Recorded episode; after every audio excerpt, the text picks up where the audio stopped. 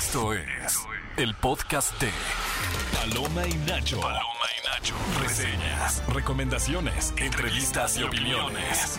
Paloma y Nacho. Solo para cinéfilos de buen gusto. Palomeros, bienvenidos a Paloma y Nacho. Estamos felices este bonito sábado 20 de enero porque tenemos demasiadas noticias. Miren, que ya no sé si reír o llorar con todo lo que ha pasado esta semana en el mundo del cine, entre nominados, entre ganadores, entre perdedores, entre ilustradores que se hacen pasar por... eh, gente que no son. Bueno, mucha cosa ha pasado esta semana. Ha estado bien intensa en lo que tiene que ver con el cine. ¿Cuál? Si Miyazaki ya salió a decir que Mi- sí le no gusta la arepa Miyazaki. con quesito y un poco de, al- de así de cremita alpina, o sea, Qué todo. buen chisme, ¿eh? Detrás de los micrófonos, sus eh, cinéfilos favoritos, mi queridísimo Héctor Trejo, No es alias cierto, Bully. no soy Héctor Trejo. ¿Qué Soy? Hayao Miyazaki. Hayao Miyazaki, Hayao que Miyazaki. está con nosotros. Sí, es verdad. Y Geraldine. Disculpe, y Geraldine. Y Geraldine. Yo soy, yo soy.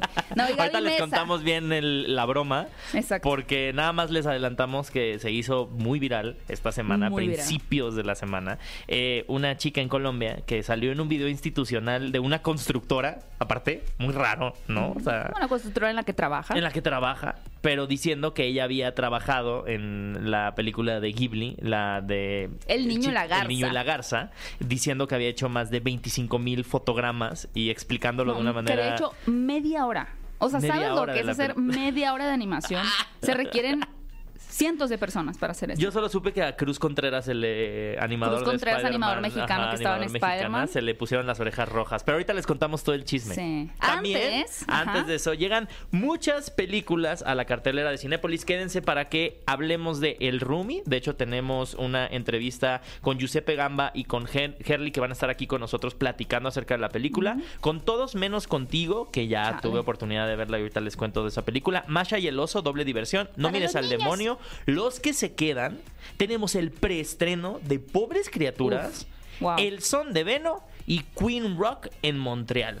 Qué, ¿Qué? increíble, ¿Qué? grandes películas. Surtido rico, surtido variado este fin de semana en Cinépolis. Oigan, y estoy muy feliz yo porque el pasado jueves 18 fue el día de Winnie Pooh. ¿A poco no aman a Winnie Pooh? Me encanta porque esta teoría de que cada personaje representa una enfermedad mental es muy real. Ay, pero eso lo han dicho de todo. No, los no, no. Rugrats, los Rugrats. Ay, no, pero eso no es cierto, los Rugrats no.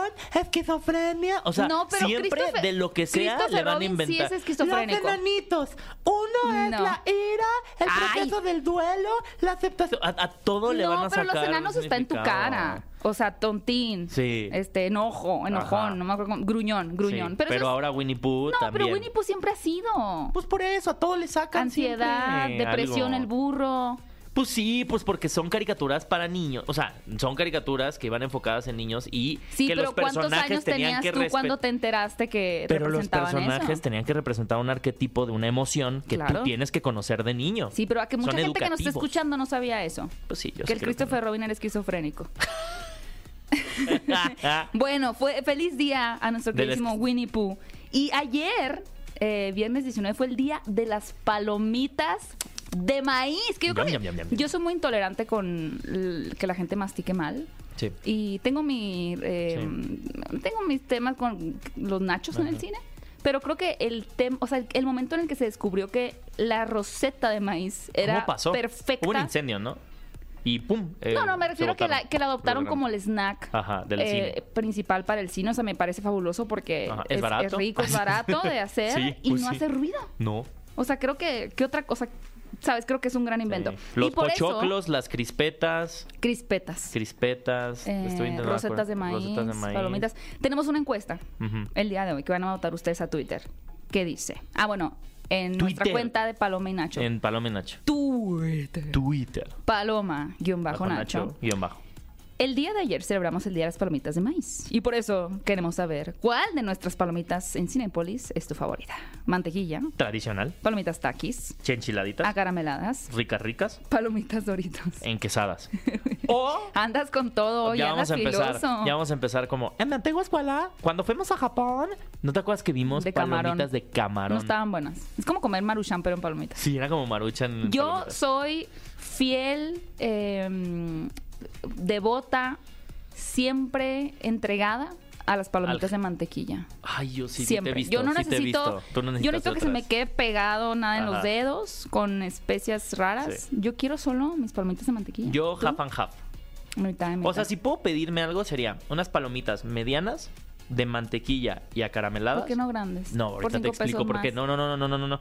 Medianas y pedirme unas chicas de Doritos. Porque las de Doritos me empalagan. Entonces las de Doritos me las puedo ir como combinando cuando ya me arte de la combinación de mantequilla y, y Pero no, te- no, se sienten junto a Bully porque es el de los que te embarran los dedos con Dorito en la, No, en la ropa. A mí me tocó una vez. nada. Bueno, que sí salió muy embarrada fue nuestra querida Geraldine. Geraldine, esta mm, ilustradora o ya no sabemos si sí Ya no. Ya es- es, que es como el cuento de lobo, pero cuéntanos un poquito qué pasó, o sea, cuál fue la noticia que causó una revolución en las redes sociales, básicamente. Bueno, esta chica salió a decir que había estudiado en la Universidad de Tokio, lugar en donde supuestamente eh, había mandado su portafolio de ilustraciones a Estudio Ghibli.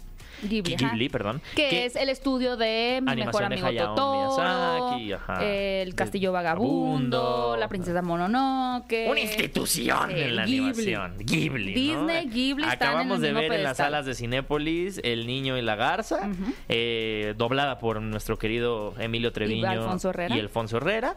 Y precisamente dice que eh, la contactaron y que les gustó mucho su trabajo y que ella había trabajado en la película de El Niño y la Garza, haciendo nada más y nada menos que 30 minutos de la animación, que de nuevo, como lo dijo Gaby, es una labor muy ardua, y que sí había conocido a Miyazaki en tres Además. ocasiones de la película y que le decía la colombiana, y que decía que la colombiana lo haga. O sea, ¿Cómo? ¿También dijo eso? Sí, dijo eso. Que, que O sea, yo me quedé en que había conocido a Miyazaki, que pero... dijo, conocí a Miyazaki en tres ocasiones. La primera cuando firmé el contrato, la segunda a mitad de la película y la última para unas revisiones de no sé qué. Y siempre decía que lo termine la colombiana, que lo haga la colombiana, que le decía la colombiana. y Quisiera a partir tener la de ahí- imaginación que tiene esta chica. Ay, yo quisiera tener la seguridad Sí, sí, la convicción. la convicción para, Sí. a- para o sea que Miyazaki lo- la felicitó la autoestima. La había felicitado por sus dibujos ese hombre no felicitó ni a su hijo en sus cinco años sabes Pero O ¿sabes sea, qué? Ahí también es una responsabilidad de la prensa. Porque ah claro Porque el Heraldo Colombia en Colombia se acerca y le dice, oye, cuéntanos de tu y participación. le hacen porque- toda Sí, un, porque, una porque farfaralla es como si nosotros invitamos a este espacio a alguien que asegura trabajó con Dualipa en un disco. Ujú. Y tú lo entrevistas y haces que la nota se expanda, yo, pero no yo haces tu el, labor de periodista, "Do you wanna see me?". es mi voz pero no haces tu labor de investigar si es cierto. Pues ese no es el checas trabajo los periodístico. créditos, no investigas el background, porque Ajá. después al investigar el portafolio se dieron cuenta de que que, hasta había dibujos robados ilustraciones había dibujos robadas que ella decía que eran suyos, se daba el crédito, pero eran de otros artistas. No se había actualizado desde 2017. sí La Universidad de Tokio, donde ella dijo que había ido físicamente, después dijo que no es cierto, que no había ido físicamente, que lo había hecho de forma virtual. Y después Sí. resultó que se había tomado un curso virtual, pero era en otra cosa, como de... Ah, ella, ella dijo, sí, vean estos papeles y les mandó unas cosas, claro, en japonés y era un curso de cerámica. De cerámica. Wow. Es que cada vez se fue enredando. Esto se hizo, este es el ejemplo perfecto de la bola de nieve. Que va agarrando fuerza con cada mentira y al final una mentira te va a llevar Pero yo siento a que deberían de hacer una película Una de esto. mentirita te va a llevar a una mentirota que te va a terminar aplastando. Si hicieran una película de Geraldine, ¿quién sería, eh, eh, así en Hollywood, quién la protagonizaría? Sofía Vergara. No, es una chica joven. Yo Sofía siento- Vergara. ¿Sabes qué siento yo? Tipo. mm, ay, siempre se me olvida el nombre de la hija de Uma Thurman y Ethan Hawke. Maya, Ay, Maya. Hawk. Maya Hawk. No, Sí, le pero veo la cara a Maya Hawke como de alguien colombiano, que- que... haya talento colombiano, que Bueno, sea hecha por colombianos. Ahorita les, ahorita les saco el como- nombre de alguna actriz colombiana, pero antes de eso, ¿qué les Híjole, parece? Si hablamos y solo decimos René Rap, René Rap. la amamos. Que sea René Rap Geraldine. Sí, ahí está, Geraldine interpreta. Y yo creo que lo haría muy bien. Ya está, René Rap. Amigos, vamos a escuchar una canción que forma parte del soundtrack de Chicas Pesadas, el nuevo musical que estrenó ahora en 2024, eh, que se llama Meet the Plastics. Y regresamos aquí en Paloma y Nacho. Estás escuchando el podcast de Paloma y Nacho. ¿Problemas con la cuesta de enero? No te preocupes. José Eduardo Derbez y Fiona Palomo invitan el estacionamiento. Vayan a ver su película de El Rumi a tu Cinépolis favorito a partir de ya el 18 de enero. Y el estacionamiento, que creen? Es gratis con Grupo Galerías y Perisur. Consulta los centros comerciales participantes en palominacho.com. ¿Se nos cayó un ídolo, Bully?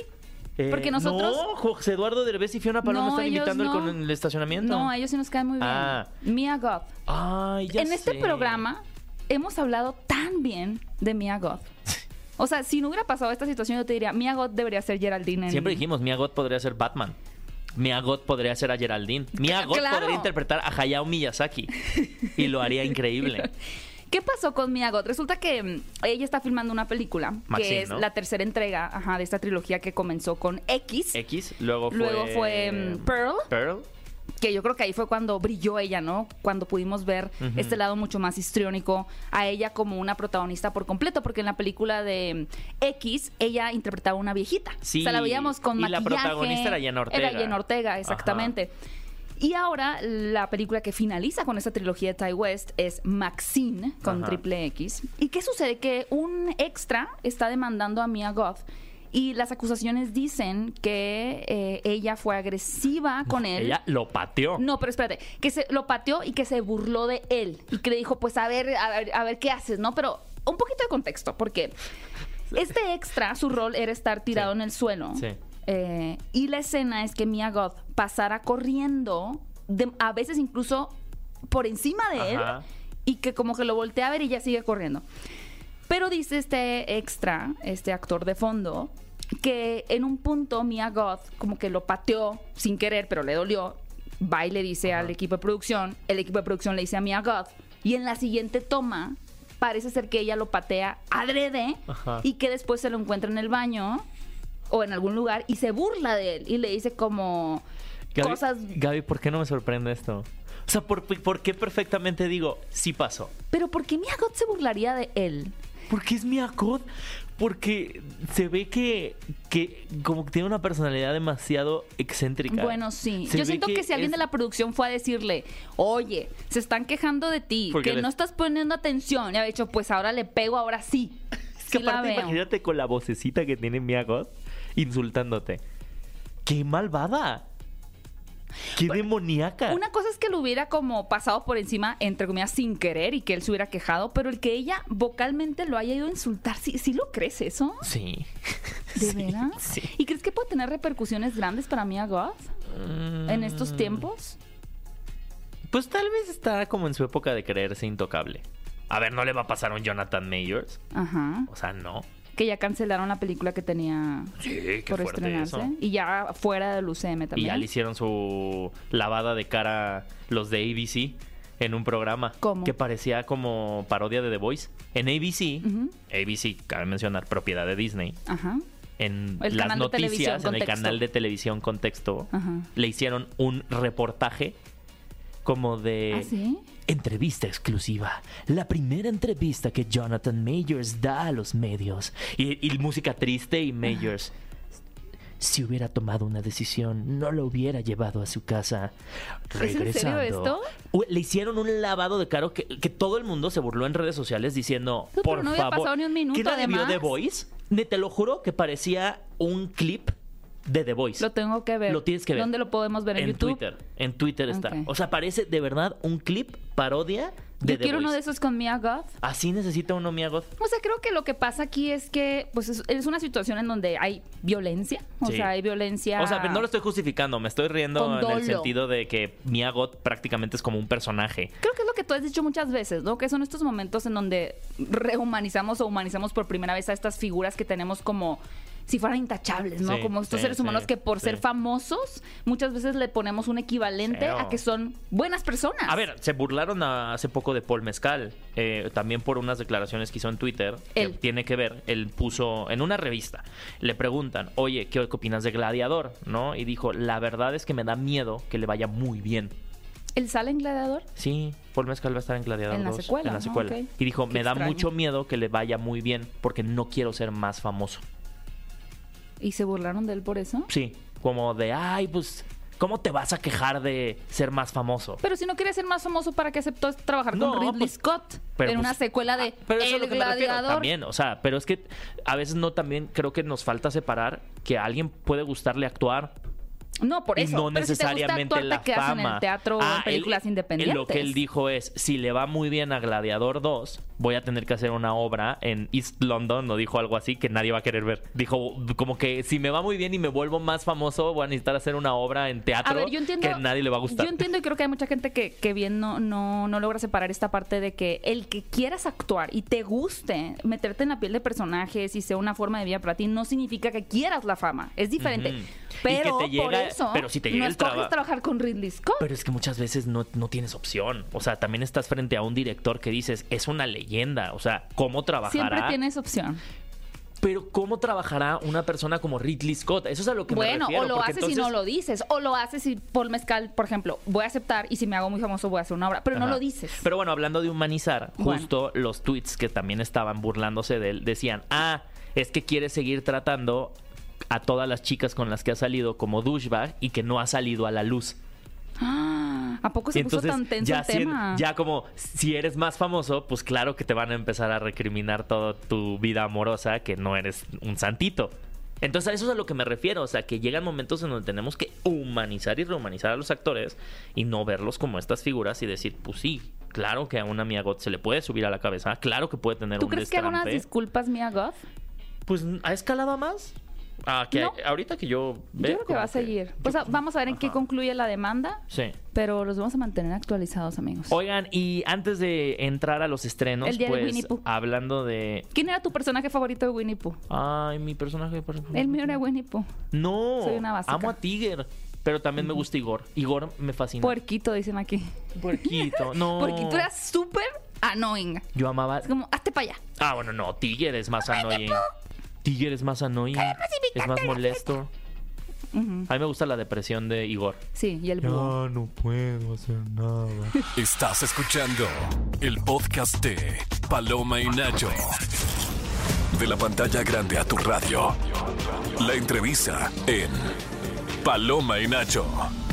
Cinefilos, como saben, el tema de esta semana es cuál ha sido el peor roomie o la peor experiencia que han tenido con un roomie. Y qué mejor par de invitados tenemos hoy para platicar. Ah, ya les dijiste que del eran tema malos del roomies. día. No, ustedes serían muy buenos roomies. No, yo no dije que ellos son malos, pero tenemos con nosotros a Giuseppe sé. Gamba y a Erly. Bienvenidos.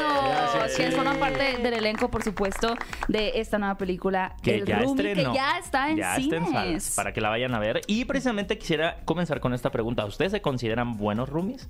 ¿En qué- si pudieran decirme Yo. en qué, en qué, Ese eh, silencio ya fue en qué les va bien siendo roomies o en qué les iría mal siendo roomies, ¿qué, qué dirían? Eh, yo definitivamente soy muy desordenada. Entonces creo que si no quieres a alguien que deje sus calzones en el baño, eh, pues no, No, no, no te sería la mejor roomie. Sí, no. Y también creo que tengo muchas cosas, entonces eso reduce el espacio tuyo. Para los calzones. A vivir conmigo. Sí, no. Vamos a llamar a Maricondo a tu casa. Sí. Por favor, Para que haga una amiga. limpieza extrema. ¿Y Ayuda. en qué consideras que eres buena roomie? Ah, soy muy em, solitaria, entonces como que no salgo mucho de mi cuevita. Nada más dejas tu esencia con los calzones en el baño, Ajá. pero Sí, tú, sí, sí. tú en persona estás Para que quede- refugiada. Para que digan, aquí Sí, vive. claro. Aquí está. Aquí vive. O sea, sí está aquí. Para que quede mi olor en todo el hogar. este, soy- sí, soy muy eh, solitaria y entonces casi no te voy a estar molestando y lavo muy bien. Ah, a mano también. Sí, O puede te ser- decías, o decías trastes. No, no, no, la ropa. La ropa. La La, ropa. separo por colores y todo, entonces te puedo enseñar muchos grandes tips. Tips del Gran cuidado de camisetas de algodón. Muy Así bien. es. Punto para Erly.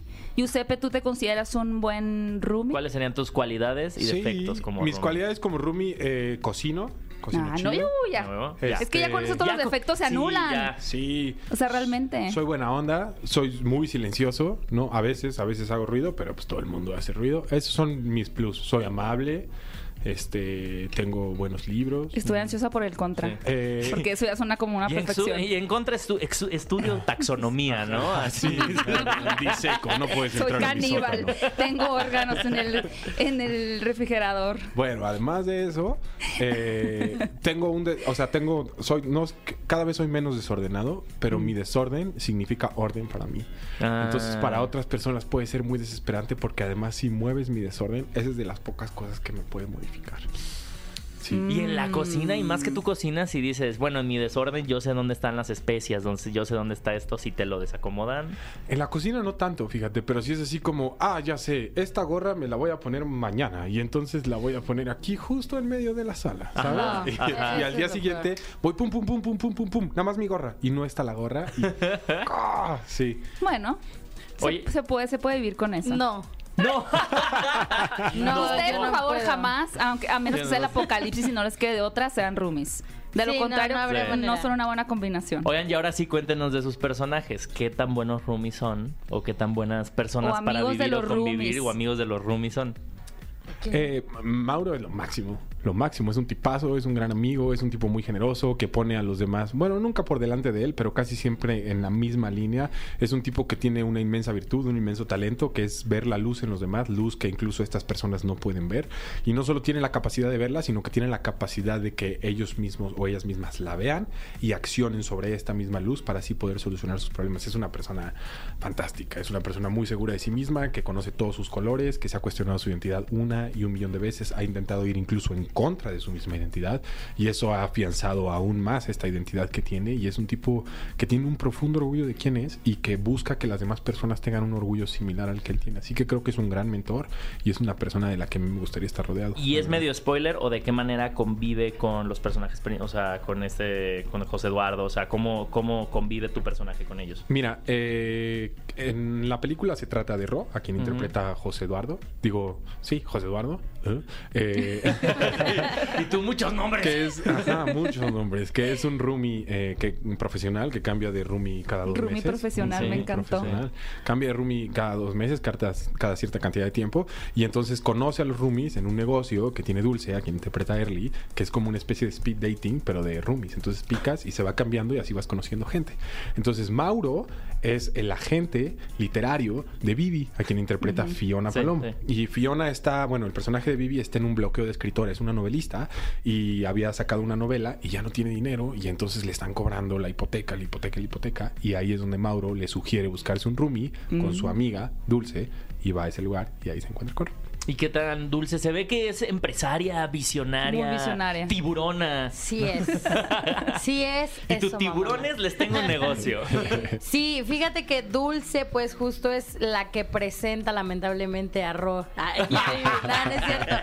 Eh, pues no, prácticamente llega eh, Vivi por recomendación de acá de un amigo y pues se pone ahí padre la trama porque obviamente José Eduardo como, como Ro ya tiene aquí callo, entonces quiere llegarme a convencer como siempre, pero Dulce es un personaje muy, muy padre, muy apasionada, muy eh, intensa. Creo que es más intensa de lo que yo suelo ser. Y eso, eso es lo que atrapa de, de Dulce.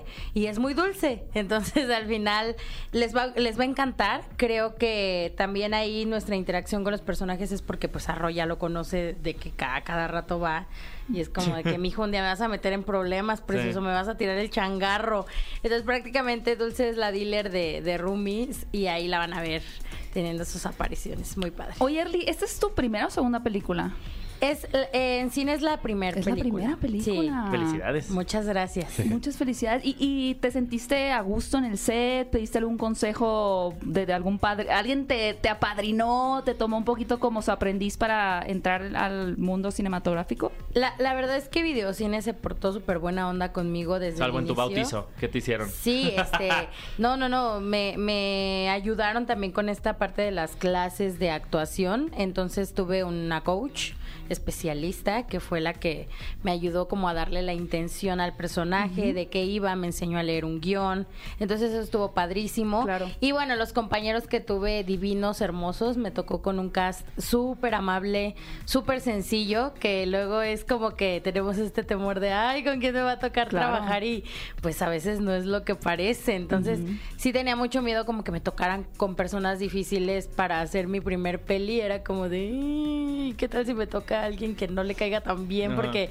suele pasar, ¿no? Esto que cuando vienes de redes sociales, pues vienes de Claro. un nicho di- distinto y además es como que también se cuestiona esta parte de, ¿y si te, a ver, ¿y si tendrá Callo. el callo Ajá. para actuar o Sí, nada como que más? además de tu construcción del personaje Ajá. tienes este tema de tener que demostrar, entonces no solo es lo que tienes que trabajar para la película, sino también como socialmente, ¿no? En el nicho. Sí, entonces sí fue como que muy padre estar con un cast súper amoroso y aparte el productor y el director también desde Mm. el inicio como que me dieron toda esa confianza y tú pregunta y Sí. tú métele de tu cosecha y eh, creo Qué que todo se acomodó para que fuera una excelente experiencia. Ay, qué bueno. Una prima- Oye, Giuseppe, y esta no es tu primera experiencia, pero me imagino que como actor, pues, eh, cambiar de personaje, cambiar de elenco, de director, o sea, cada atmósfera es diferente, ¿no? Es como un microcosmos, hay una familia distinta. Bueno. ¿Cómo, ¿Cómo percibiste esta familia? O sea, ¿cómo fue la familia? Tenemos la experiencia de Early, pero ¿cómo fue tu experiencia también, ya que tienes un camino recorrido como actor con esta familia en particular? Pues mira, en mi caso yo fui el último en acoplarme al proyecto.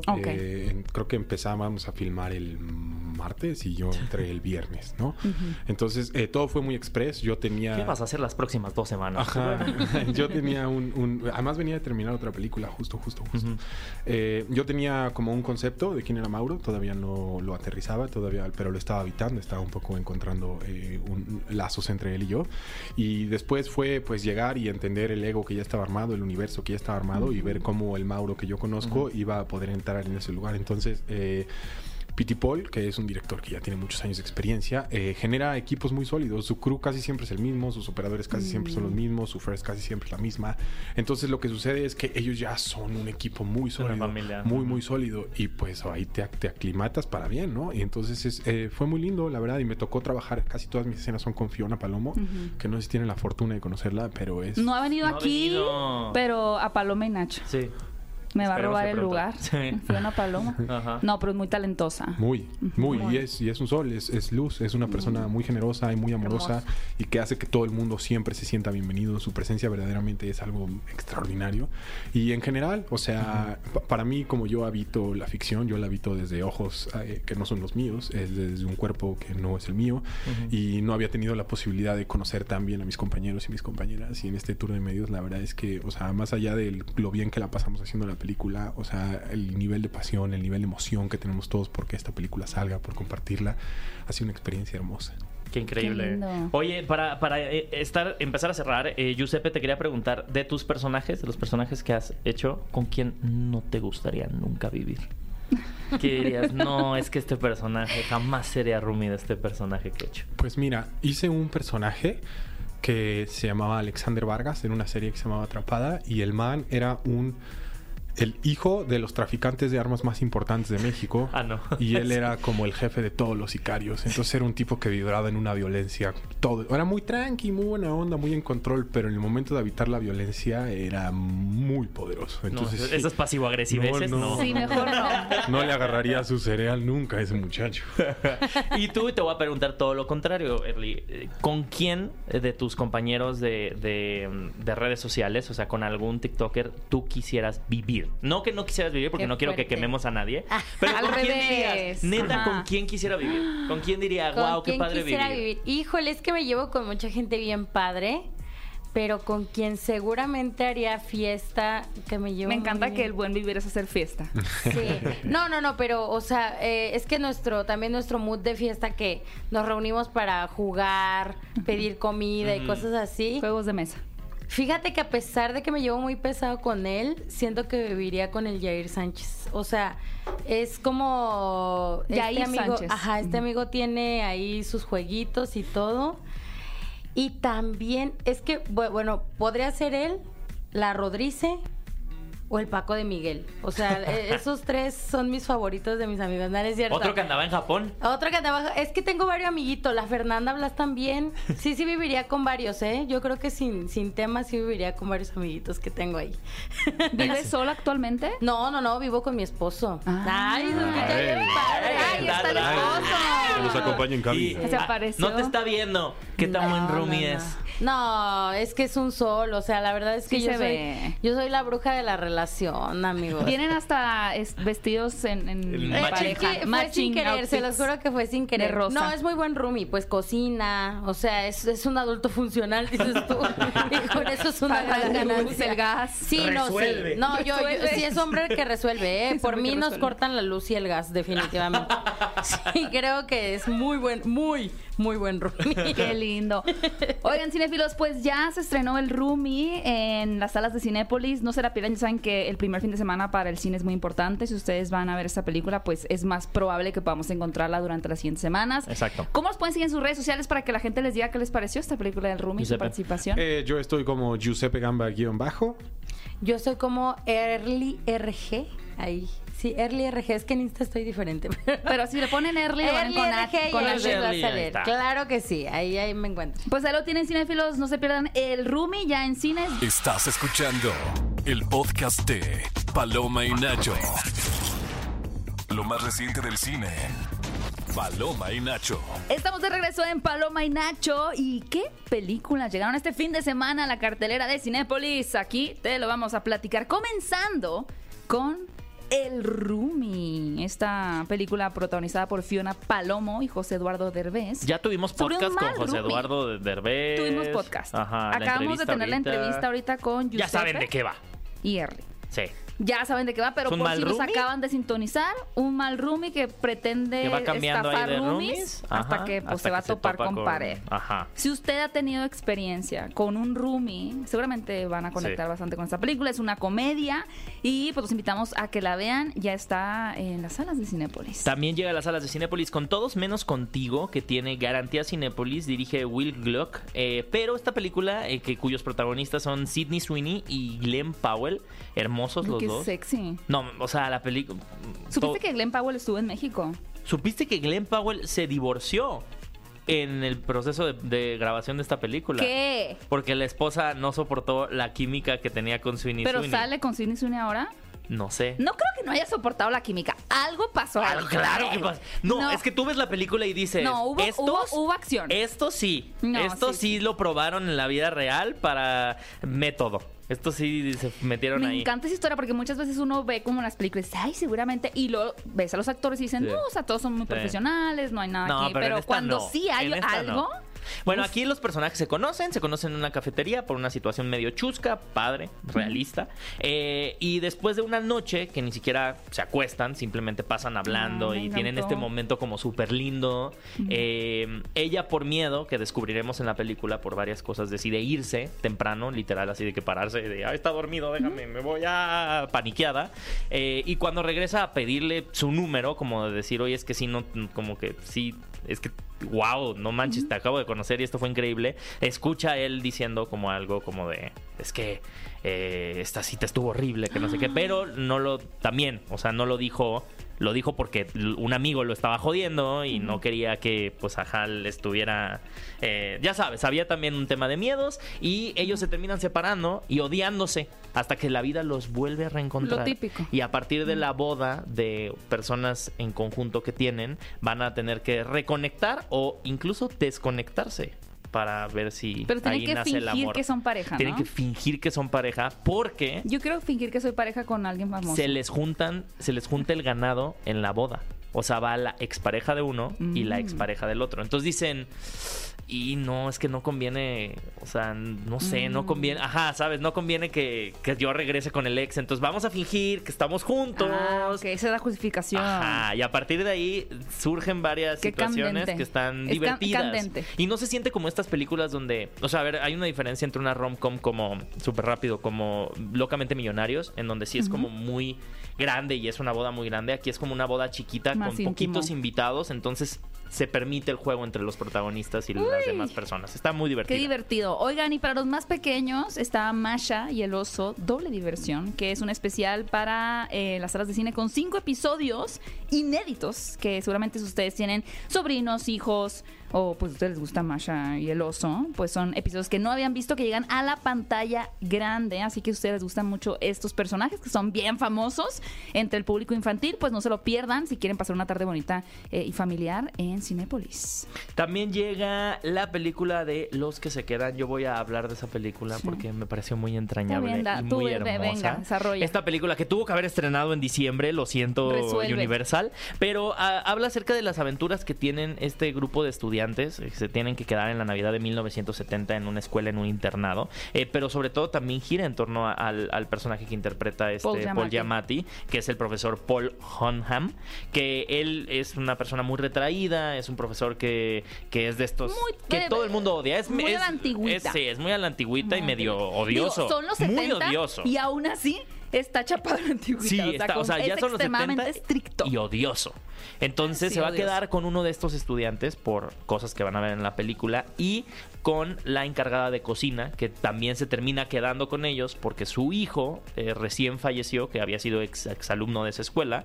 Ella es una mujer afroamericana y creo que sí juega muy en parte como, pues obviamente la época en la que está, ¿no? Eran los 70, todavía mucha, había mucha segregación, pero lo interesante es ver la, la dinámica que van a tener estas tres personas que por azares de la vida se tienen que quedar en este internado eh, para pasar la Navidad y todos pues prácticamente fueron exiliados o, o tienen una situación como de abandono, de isolación y es muy interesante porque el título sí, creo que es una, a mí sí me gustó mucho el, el- el título en español que Los es que Los quedan. que se quedan, que es pues estas tres personas y también los que se quedan de los quienes se quedan en tu vida, ¿no? Y, y cómo unas vacaciones te pueden cambiar para siempre. Es entrañable esta película. Muy bien, me convenciste.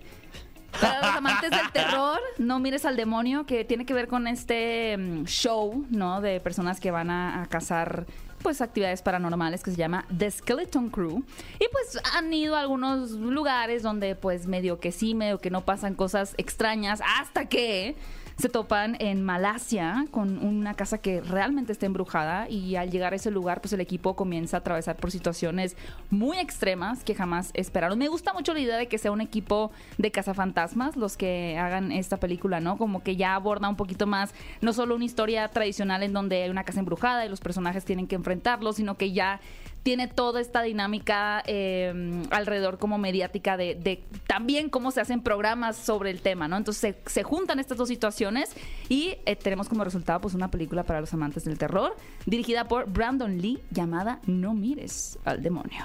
También en opciones musicales llega Queen Rock en Montreal, esa la trae más que cine. Y precisamente si ustedes quieren revivir el concierto de la icónica banda Queen, una banda que también a mí me gusta mucho, capturado en vivo en 1981, lo van a poder vivir exclusivamente en salas IMAX del 18 al 21 de enero. O sea, bien poquito tiempo para que ustedes aprovechen, porque este pues obviamente concierto tiene el sonido e imagen restaurados exclusivamente para la pantalla IMAX que no se pueden perder. También llega una película que se llama El son de Beno que estrenó en Morelia, ¿no? Sí, Yo es no como, es como un documental que básicamente quieren hacer un homenaje a la vida de Beno Lieberman, que fue un pionero de la investigación eh, musicológica en México.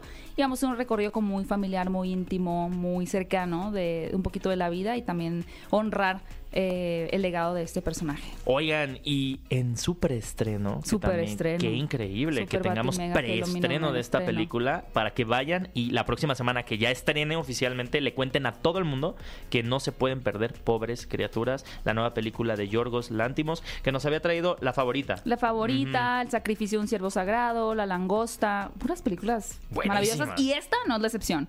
Y pues obviamente protagoniza y también produce Emma Stone, ¿no? Emma Stone, ajá, también tenemos a Willem Dafoe y Mark Ruffalo. Para, como- mira, yo creo que para esta película sí es, lleguen eh, en blanco, pero sepan Es que es el tráiler no se entiende. No se entiende. Ajá. Lleguen en blanco, pero sepan que, que combina un poco es la fábula eh, que todos conocemos de la novia Frankenstein y Frankenstein. O sea, creo que es una. Hay una Sí. fusión muy interesante eh, para traer una película que no. Yo creo que hace mucho no tenía una experiencia en el cine que Mm. sí me sacara de la realidad y me metiera. O sea, el diseño de producción es hermoso, La la música y el trabajo de Emma Stone. Es que esa mujer que le den un Oscar cada año nada más por esa película. Por favor.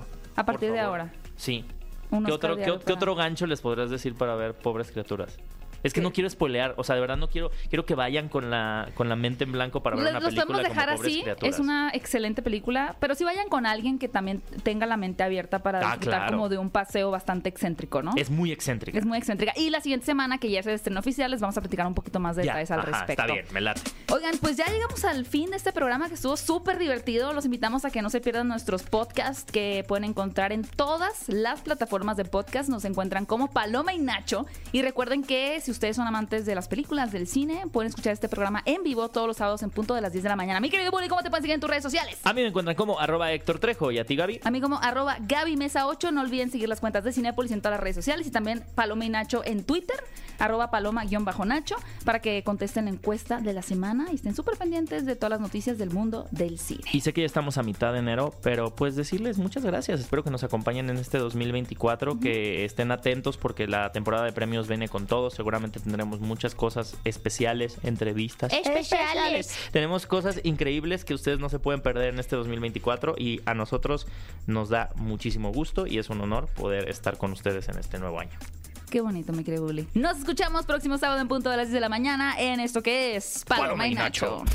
Esto fue el podcast de Paloma y Nacho. Paloma y Nacho. Reseñas, recomendaciones, entrevistas y opiniones. Paloma y Nacho. Solo para cinéfilos de buen gusto.